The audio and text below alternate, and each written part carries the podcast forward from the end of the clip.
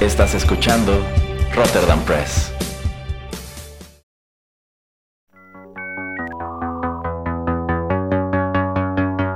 TechPili.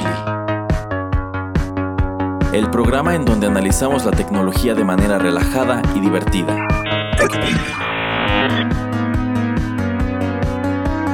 Bienvenido a TechPili. Nuevas tendencias, nuevos dilemas. Comenzamos.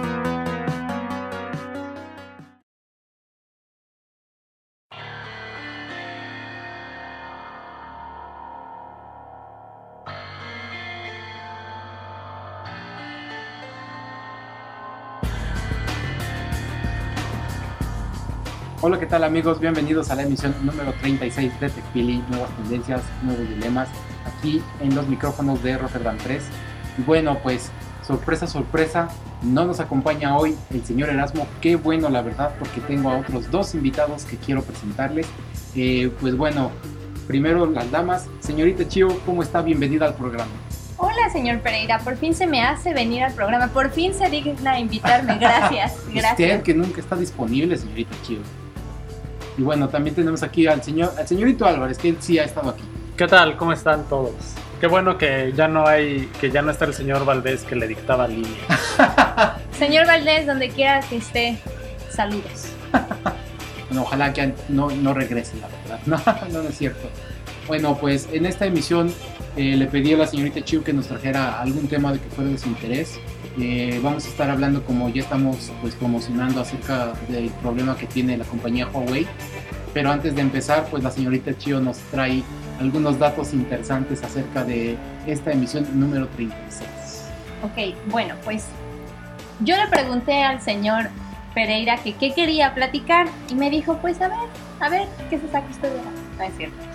y no, en realidad es eh, pensando que era un tema o que es un programa de tecnología, pensé que tal vez antes de empezar podríamos platicar un poco sobre números y curiosidades del número 36. Entonces, a ver, señor Álvarez, ¿usted qué, con qué asocia el número 36? Ay, pues pueden ser las combinaciones para tirar dados.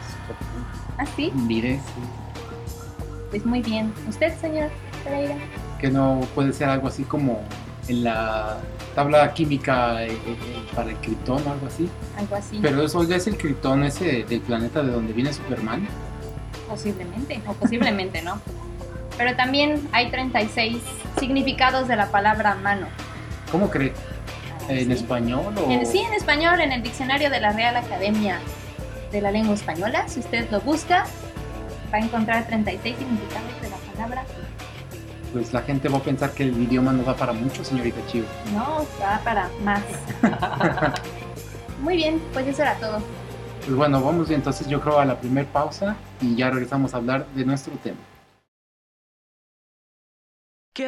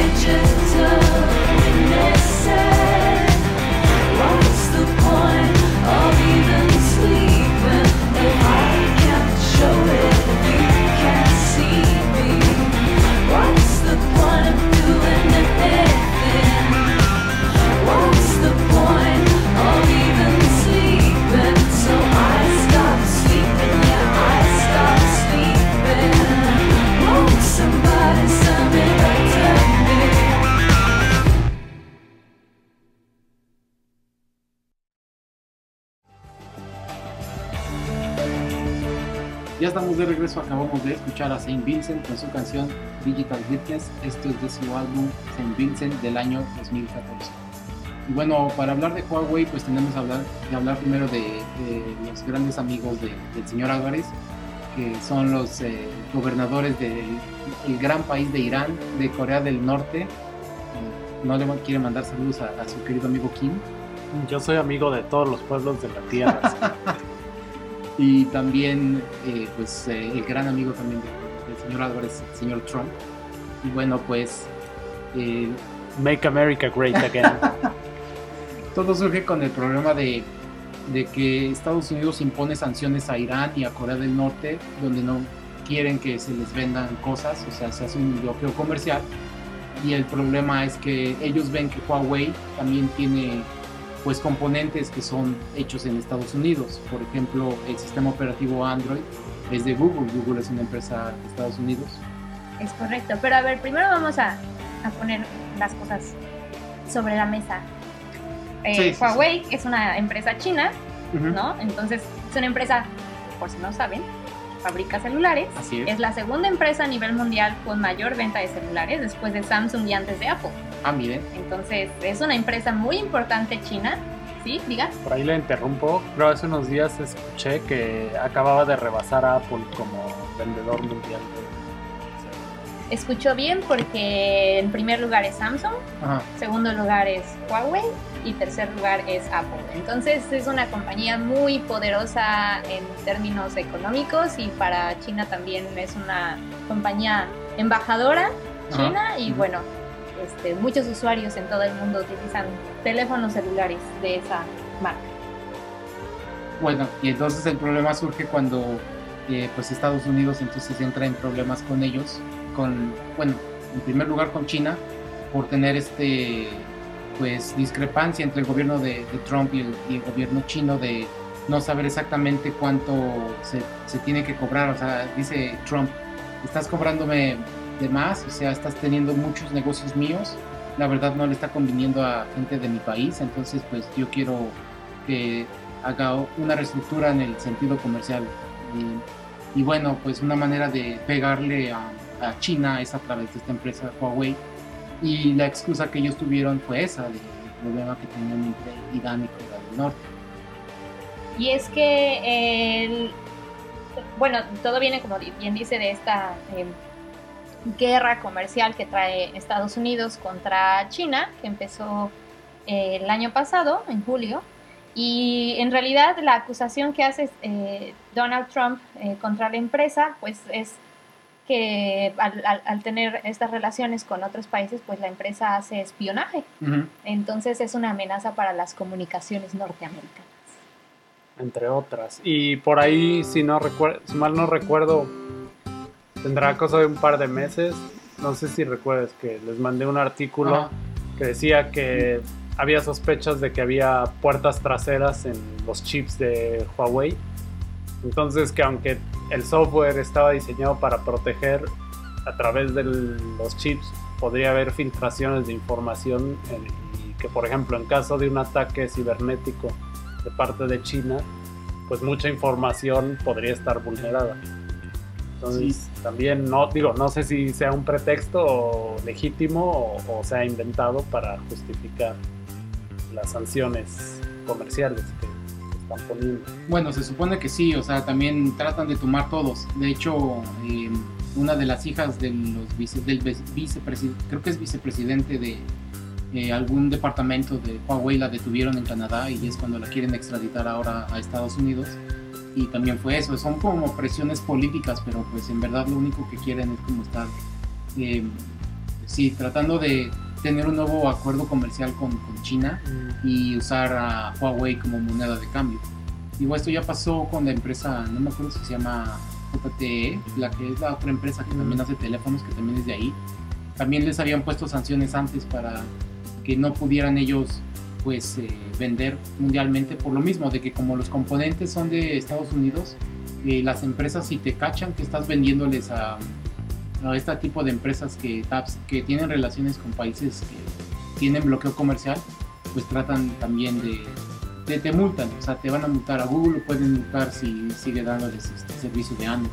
Mm, Efectivamente, y bueno, lo que pues lo que usted mencionaba sobre la eh, directora financiera de la compañía china de Huawei, bueno, pues ella a ella se le a- a- acusa desde el, desde el 2016 sobre estos vínculos entre la compañía e Irán, entonces pues en todo este asunto, al ser una de las figuras más importantes de la compañía, pues también es una pieza eh, clave para, pues, para las negociaciones entre eh, las compañías.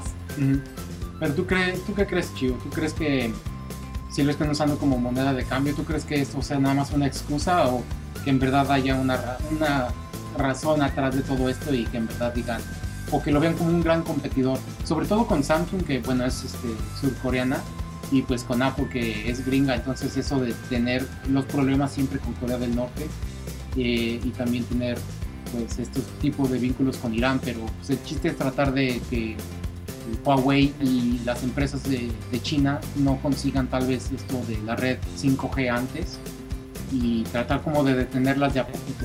Porque de hecho, eh, no sé si eh, Chino nos comparte la historia, pero según yo también Huawei ya desde principios de, bueno, desde media- mediados del año pasado estaba comprando muchísimos componentes gringos eh, esperando que hubiera un tipo de sanción. Entonces como que ya se las olían, pero pues tal vez ellos pensaron, no, pues no va a pasar, porque pues de hecho en Europa es una empresa bastante grande, tiene oficinas en muchos lugares, en Alemania, en Holanda, en, en Gran Bretaña, y Estados Unidos eh, acusa mucho a la Unión Europea de no estar como en, digamos, boicoteando a la empresa, pero también tienen que ver que hay mucha gente que trabaja en sus, de sus países Claro. en estas empresas.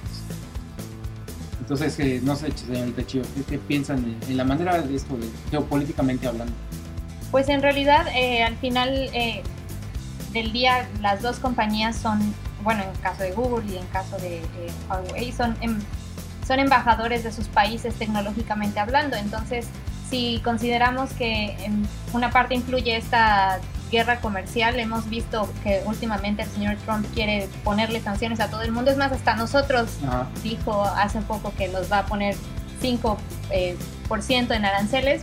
No se compara tal vez con el 25% chino, pero eh, es, es más bien la guerra entre eh, estos poderes eh, mundiales a través de tecnología. Y lo que es más interesante de estos casos es que eh, es ver cómo también la misma tecnología se, tiene que transformar, las mismas empresas tecnológicas se tienen que transformar por el orden geopolítico. Sí, es muy. Sí, bueno, en ese sentido, algo que quizá estamos olvidando es que además del negocio de los celulares, un gran negocio de Huawei es las redes de comunicaciones que pues se pueden usar para usos comerciales o usos gubernamentales. Y es donde también Estados Unidos, por esta cuestión geopolítica, pues ve amenaza, ¿no? Porque dice, a ver, si por ejemplo un aliado, por decir algo, Alemania, opera con equipos Huawei, ¿cómo sé que las comunicaciones que tenga con ellos no están siendo comprometidas? ¿no? Sí, que de hecho nos compartías también otro artículo donde en varios servidores había este tipo de chip pequeñito que no tenía ni el tamaño de la punta de un Sí, lápiz, exacto. Eh, que los ponían más, en nada, más que nada en servidores y no solamente en los teléfonos, pero es lo que sospechaban por lo mismo que ya comentabas del artículo que, que nos eh, compartiste. Y pues yo creo que, bueno, o sea, los Estados Unidos estaba diciendo, no me espíes, pero yo también, pero pues yo sí sigo espiando, o sea, como Claro. que también un poquito hipócrita. ¿no? Claro. Bueno, algo que debemos aceptar es eso que, por ejemplo, en este caso Estados Unidos juega al policía de no me espíes, pero la realidad es que todas esas figuras geopolíticas pues siempre se están espiando los unos a los otros. Así es. Exactamente, y nada más para eh, dar un dato de lo que comentaba el señor Álvarez. Eh, al final, bueno, eh, esta empresa china es una compañía que al final del día participa en la construcción de estas redes de comunicación como la 5G y solo para tener una idea de las dimensiones, ha instalado más de eh, 10.000 bases o 10.000 estaciones 5G afuera de China solamente pues para poder construir esta red de comunicación. Sí, que es loquísimo, o sea. y es de las cosas que también mucha gente eh, se está quejando en el gobierno de Estados Unidos diciendo no podemos permitir que ellos sean los primeros en tener 5G. Nosotros fuimos los que tuvimos 4G porque pues esto de, eh, detona eh, pues, muchas innovaciones hace que gente emprendedora pues también pueda hacer más este, aplicaciones, por ejemplo, para teléfonos inteligentes. No creo que tuviéramos servicios tipo Uber, por ejemplo, eh, si no tuviéramos 4G, porque si tuviéramos hasta 3, 3G, yo creo que sería muy, muy lento para tu teléfono eh, mostrarte dónde vienen los coches o exactamente dónde está el usuario para eh, mandarte como a ti, a- como conductor, eh, la localización exacta por GPS de la persona. Entonces yo siento que lo ven de una manera de ese tipo para proteger sus innovaciones futuras y para asegurar trabajos futuros. Pero bueno, entonces está buena la plática. eh, Vamos a otra pausa y ya regresamos.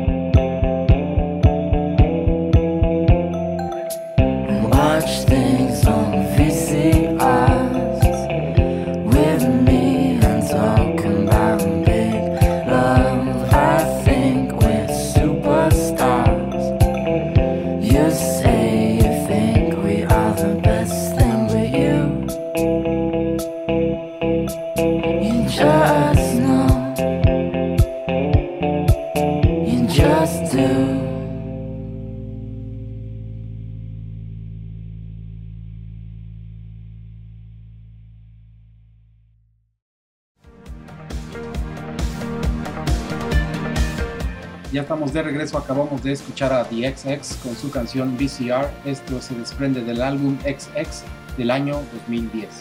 Y bueno, señorita Chio, pues digamos que la mayoría de los problemas se desprenden desde que eh, Android eh, deja, bueno, Google con su sistema operativo Android, pues deja de estar dándole soporte y apoyo a, a Huawei cuando anuncia pues que va a dejar de, de permitirle o de darle licencia para utilizar este sistema operativo, aunque es abierto. Creo que el- la parte abierta se, todavía los va a dejar y cosas muy básicas, pero para teléfonos nuevos ya no van a poder usarlo, que es un gran problema sobre todo para pues, teléfonos que quieren competir este, en lo que se llama el high-end, o sea, para competirle a teléfonos como los Galaxy S y también a los Apple, pues, a cualquier iPhone. ¿Qué nos puedes eh, comentar acerca de este problema eh, de Google, Android y Huawei? Así es, efectivamente. Bueno, pues para empezar al momento de ya no ofrecerles eh, el, el sistema operativo, eso significa que la próxima vez que necesiten actualizar el sistema operativo del teléfono, pues esas nuevas versiones ya no estarían disponibles para los usuarios de Huawei y pues eso pues representa una, vulner- una vulnerabilidad para los datos de los usuarios, ¿no? En- eh, con todo esto que hemos visto de eh, robo de información, pero bueno, no, no solamente es eh, esta compañía, fue la primera, Google fue la primera compañía que los dijo, bueno, yo ya no queremos, no queremos tener relación co- comercial con ustedes, sino que después de, de Google se han sumado otras empresas que también están haciendo eh, o que hacen productos que nosotros utilizamos, como por ejemplo la- eh, las tarjetas SD, Ujú. que es eh, la SD Association, que son estas las, tarje- las tarjetas que están en el celular, las micro SD o en las cámaras SD. Ah, mm. Eh, ellos también dijeron, bueno, nosotros tenemos que, que, termi- que terminar también nuestra relación eh, comercial y Ajá. también pues la eh, Wi-Fi Alliance, que pues son eh, para poder conectarse a, a- a la red eh, eh, Wi-Fi. Eh, también ellos están diciendo, pues, con permiso, ahí nos vemos, pero más que nada es por el miedo a tener estas repercusiones o estas sanciones por parte del gobierno de Estados Unidos. Entonces, pareciera que se le está cerrando el mundo a, a- a la compañía china, sobre todo porque, bueno, eh, se quedarían diga, sin estas herramientas, pero al mismo tiempo ellos también ya habían pensado en sacar su propio, su propio sistema operativo, ¿no? Entonces, ya lo venían trabajando, el problema es que ahora ya tuvieron que meter el acelerador. Sí, así es. Bueno, señor Álvarez, eh, ¿usted qué piensa? Porque digamos que el problema, por ejemplo, con los teléfonos Nokia, con los que eran Windows, bueno, los que saca Microsoft, eh, muchas empresas se quejan de esto, de que antes tenían que pues hacer un programa, como por ejemplo WhatsApp cuando era independiente, tenía que lanzar en todos los sistemas operativos, tenías que pues programarlo para que funcionara ahí. Entonces, digamos que ahora Huawei sí va a hacer esto, pero con las sanciones, ¿tú crees que les funcione? ¿Tú crees que las empresas que no son chinas, porque supongo que las chinas sí los van a apoyar, pero tú crees que empresas extranjeras van a apoyar este sistema operativo y, y tener que hacer su código para que funcionen estos teléfonos, aún con las sanciones, si las sanciones se mantienen? Yo creo que sí, o sea, yo creo que aquí va a pasar algo muy interesante porque con las condiciones actuales, pues sí, digamos, pusieron en una posición incómoda a Huawei, ¿no? Pero también, como decía Chio, ya venían trabajando su sistema operativo y a mí me parece que a Huawei se le abre una oportunidad muy interesante, primero porque de alguna manera tiene un mercado captivo que es muy grande, que es el mercado doméstico de China. Así es. Y en segunda, por su posición comercial en el mundo, pues ellos fácilmente pueden sacar su sistema operativo. Y más que ya hay aplicaciones, por ejemplo, como WeChat, Ah, de hecho. que ya funciona en China, ¿no? Ajá. Entonces, es más grande que WhatsApp eh, que cualquier entonces, otra. Sí, obviamente va a haber una curva ahí de que tome tiempo introducir su sistema, el que sea. Pero yo creo que, o sea, es como, ok, es un mal que ya no les den soporte de Android, pero también les acaban de abrir una oportunidad grandísima y, que les va a dar eh, mucha preponderancia. Y lo que también no están midiendo las empresas norteamericanas, pues es que también ellos van a perder muchos clientes, ¿no? Entonces, pues sí, por esa parte, o sea, sí los pusieron en un, en un lugar incómodo, pero también a ellos les va a doler, ¿no? Sí. Así es, y bueno, pues en este eh, juego geopolítico y económico no solamente son estos dos personajes los, los actores que pueden definir el mercado, sino que también hay eh, mucho se, eh, se ha especulado de lo que China podría hacer eh, en términos eh, en, en términos igual económicos y tecnológicos. Solo para eh, ponerles un ejemplo, existen materiales raros que eh, se utilizan en, en- en varios eh, en varias industrias. ¿Por qué me señala, señor Álvarez? Me parece muy raro. o sea. Ok, no, bueno, no estamos hablando sobre si es una persona extraterrestre aquí. El señor Pereira, más bien son materiales que se encuentran en la Tierra, que son muy abundantes, pero que son pocos los lugares en los que se extrae. Y China concentra el 70% de la producción mundial de estos materiales raros. Sí, y 80% de lo que importa Estados Unidos de estos materiales raros, pues viene precisamente de China. Entonces, una, un- muchos especulados de que algo que podría ser este país asiático es, pues ahora sí que interrumpir las exportaciones o cortar eh, las eh, y eso pues podría también paralizar a otras industrias eh, que no están relacionadas con Google o con eh, Huawei directamente. Algo que nos quiera decir acerca de los, los minerales raros o como se llama eso, señor Álvarez. ¿Usted qué tanto le gusta eso de la electrónica y eso? O sea, sí impacta mucho, ¿no? Que, Claro. porque es el único, es uno de los pocos lugares donde se extrae tanto, ¿no? Y aparte es muy inseguro, ¿no? Según yo es este, si no hasta como venenoso. Sí, bueno, tóxico. más que nada es un... Los métodos de extracción son muy nocivos para el medio ambiente. Entonces, ah, digamos, eh, al día de hoy, donde se explota mucho, como lo señaló Chio, y donde ya hay la infraestructura para extraerlas, y eso es en China. Otro lugar, por ejemplo, es Brasil. El tema es que allí no hay infraestructura para obtener todo esto, ¿no? Se tendría que construir todo esto, y pues obviamente eso toma tiempo. Sí, bueno, también eh, tenemos que entender que pues casi todos los componentes nuevos electrónicos utilizan eh, este tipo de minerales y ah, todavía ahora, eh, por ejemplo, eh, Apple, que es de las empresas grandes eh, que hace hardware, todavía produce todo ahí en, en- China y de hecho estaba yo escuchando una, noticia de que ellos eh, lo más seguro es que vayan a seguir eh, pues haciendo su producción ahí, aunque suban la- las tarifas, aunque haya más impuestos, les sale más barato que tratar de manufacturar todo de, regreso en Estados Unidos. Pero como estaba comentando el señor Álvarez, eso de perder un mercado de casi que millón y mil, eh, 1.5 mil millones de personas, yo creo que sí, ahora sí que como dicen está en chino, ¿no? sí duele. Ahora, esa es la, esa, es- eso que comenta usted es la estrategia que podría utilizar a Apple, pero sí hay otras compañías de tecnología que ya han tomado pues sus propias medidas, han sido más precavidos por decirlo así antes de que se que los alcance la marea. Por ejemplo, es GoPro, la compañía que hace eh, estas Las cámaras. cámaras. Eh, ellos pues también tienen una producción muy importante en China, pero pues eh, la compañía en una entre el CEO en una entrevista a- Bloomberg dijo hace poco que él, pues para toda la producción que, eh, que hacen para Estados Unidos, han decidido ya sacar, eh, pues digamos que la industria exclusiva que produce para Estados Unidos y llevársela a México.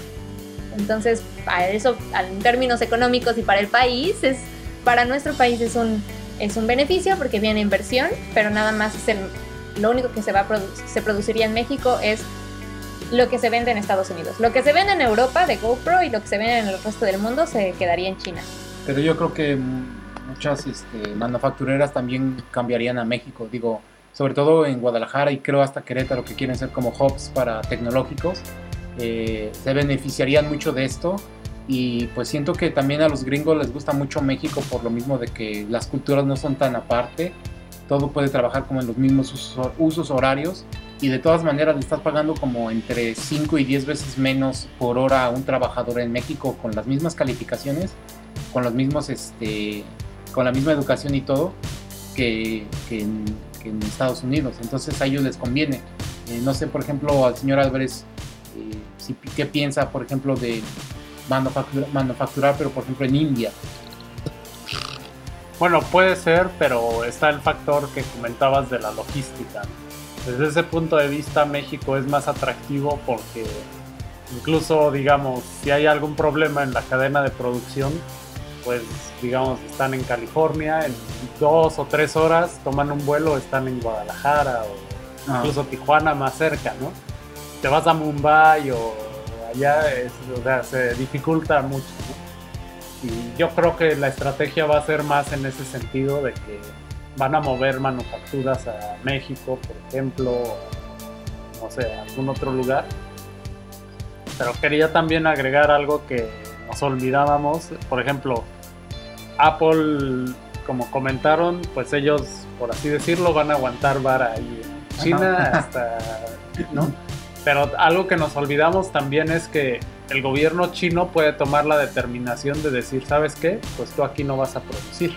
Sí, Aunque también eso le costaría al gobierno chino perder muchas fuentes de empleo. ¿no? pero yo creo Ah. que la trataría de compensar, por lo menos pagándoles, aunque Claro. estén desempleados, pero pagándoles hasta que Huawei pues quiera o alguna otra empresa quiera incrementar su producción. ¿no? Claro, se puede hacer eso, ¿no? Pero a lo que voy es, también del lado de China los puede poner Sí, a los productores norteamericanos en una posición muy incómoda, muy fácil.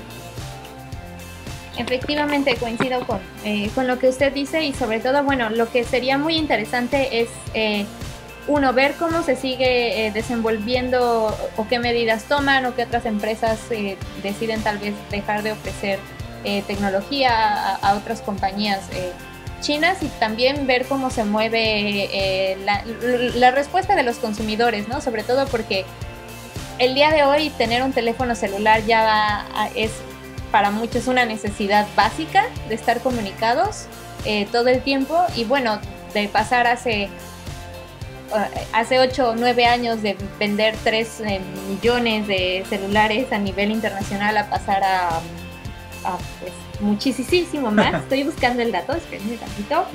Eh, por aquí lo tenía.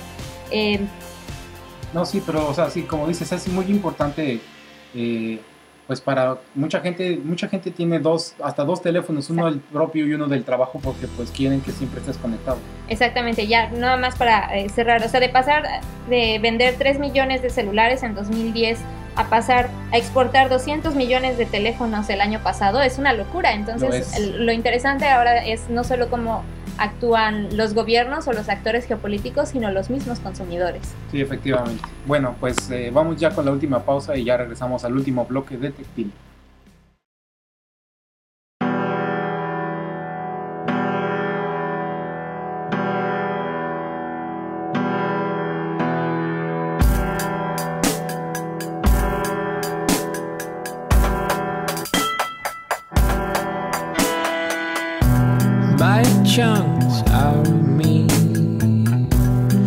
A shark and I'm swimming.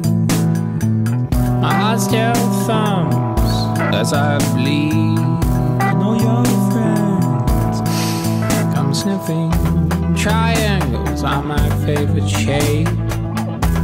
Three points where two lines meet. Toe to toe, back,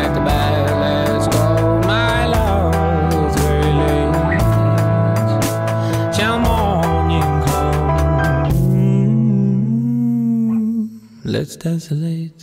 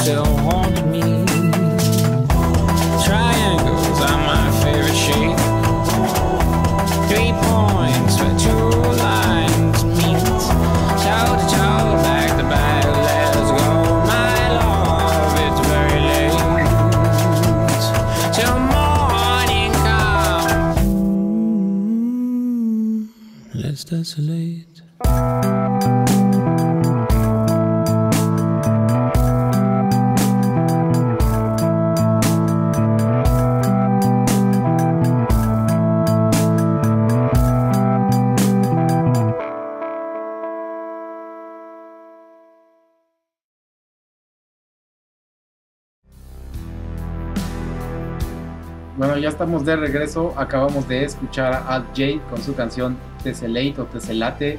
Esto es de su álbum An Awesome Wave del año 2012. Señorita Chio, este nombre de todo raro, ¿qué se supone que, que significa o qué?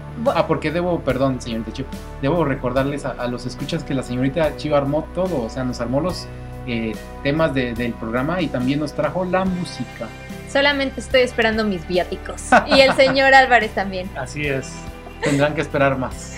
Bueno, pues no, básicamente eh, eh, eh, aquí pues el símbolo de la, de la letra griega delta, Ajá. que pues se utiliza en varias en varios campos técnicos, entonces pues a lo mejor si ustedes van a la computadora y, pre- y presionan A, L, T y luego una J, algo sucede. Que lo hagan y que nos cuenten. ¿Verdad? Que nos dejen sus comentarios en SoundCloud, por favor. Bueno, la última noticia que queremos compartirles, bueno, pues no es tan reciente, eh, de que IKEA va a llegar ya a México. Eh, no sé exactamente ustedes contra qué empresas creen que esté compitiendo directamente, eh, pero ¿qué les parece esta idea? A mí se me hace bien que haya competencia, que llegue una empresa que crea muebles pues muy baratos, durables, aunque se esté riendo Erasmo. Todos en esta mesa sabemos que usted es pro IKEA. Yo solo voy por las albóndigas. Ah, yo también, también, también. Pero, ¿qué piensan? O sea, ¿contra quién está compitiendo y les parece buena idea que llegue IKEA a México? Digo, obviamente que siempre llegue una empresa a invertir al país, eso siempre es una buena idea, sobre todo porque trae genera, genera nuevos empleos, ¿no? Es derrama económica, entonces una nueva empresa siempre es bienvenida. Ahora, habrá que conocer cuál es el plan que tienen, porque llevan, va- llevaban varios años anunciando que iban a llegar, primero Monterrey, luego Guadalajara y finalmente Ciudad de México, va a estar muy cerca del aeropuerto, en la- el área de ¿Cuál, Oceanía es... cuál- cuál aeropuerto?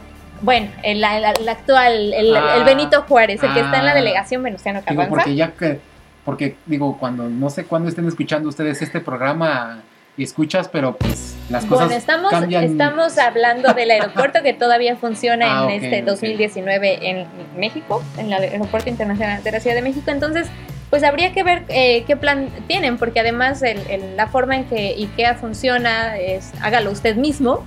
Pues no sé cuántos mexicanos querrán eh, eh, hacerlo, llevarse la, la cama y armarla en su casa siguiendo unas instrucciones. Bueno, yo creo que IKEA en ese sentido en el mercado mexicano es un concepto muy fresco y yo creo que realmente no tiene competidores en ese segmento. Hace años había, unas tiendas que emulaban más o menos el concepto de IKEA que se llama Idea Interior, pero me parece que cerraron hace algunos años. Y me supongo que en algunos segmentos, pero solo en algunos, quizá compita con The Home Depot. No, no enteramente, No pero enteramente. en algunos segmentos. Y hasta con Office Depot, porque, Ah. Perdón por interrumpirte, pero me ha tocado pocos, pero sí muebles armarlos un poquito a la IKEA, pero solamente de Office Depot, pero todos Claro. menos. Ahora, lo que tiene IKEA y que al final es, es eh, famoso a nivel internacional, el diseño escandinavo siempre es eh, reconocido, entonces eh, por ese lado, pues a, la, a- a las personas les gusta este diseño minimalista, ¿no? moderno.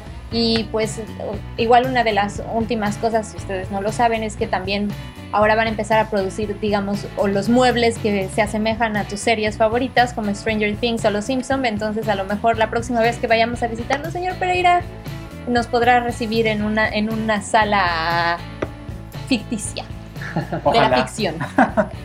Lo, lo- lo tendré en mente, pero este mientras el señor Álvarez como que pase un poquito del dinero para que mi sala crezca y se parezca a la de los Simpsons, lo haré. Bueno, aquí la señorita Chio es la de los billetes. Ah, sí. De hecho, sí, es verdad. Claro que no, yo sigo esperando mis viáticos. Pues va a tener que seguir esperando. Yo creo que voy a tener que hablar con el director general de Rotterdam Press. Los seriamente. tres- los tres tendremos Seriamente. que, porque a mí también este, me deben dinero. Erasmo, donde quiera que estés, los viáticos. Por favor. Estamos grabando y esto no es gratis, la verdad. Pero bueno, para complementar sobre la llegada de IKEA a México, leí, me parece, en el financiero el día de ayer, que el plan que traen de momento es abrir cuatro tiendas en el, en el DF Ajá. y después expandirse a las ciudades de mayor mayor Población, po- sí, Poder población y poder adquisitivo, que en México, pues las locaciones naturales es Guadalajara y Monterrey, y de ahí para el Real. Puebla, Querétaro, etcétera. Pues sí, bueno, pues entonces ya les traeremos las noticias aquí, ojalá eh, que se expandan y rápido porque pues siento que son precios muy competitivos, son tiendas que a la gente le gusta por lo menos en, en Europa, en Europa del Norte sobre todo, y bueno, pues ya les diremos qué más. Pues nada más me queda, no me queda más que agradecerle a la señorita Chiu por haber armado este programa. Muchas gracias señorita Chio, Fue un placer. que Dios se lo pague. Gracias. Y Erasmo también. Ojalá. Señorita Álvarez, gracias por acompañarnos. Gracias, espero mis viáticos. Todos los esperamos. Y las regalías también. Las regalías. Todos claro. esos libros que saca Erasmo, también las regalías. así es Que ya viene uno nuevo, por cierto, por ahí, por ahí vi una Ah, pues sí, publicación. espero, pues espero que cuando salga nos llegue el cheque. bueno, eso es todo por, por esta emisión. Gracias a todos por escucharnos y pues hasta dentro de dos semanas con un nuevo episodio de TechPil. Hasta luego.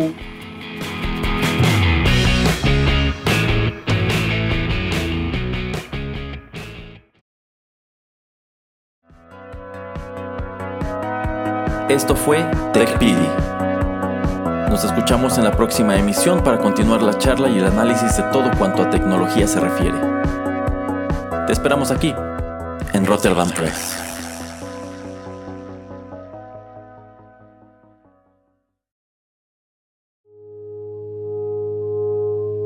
Estás escuchando Rotterdam Press. Radio como hecha en casa.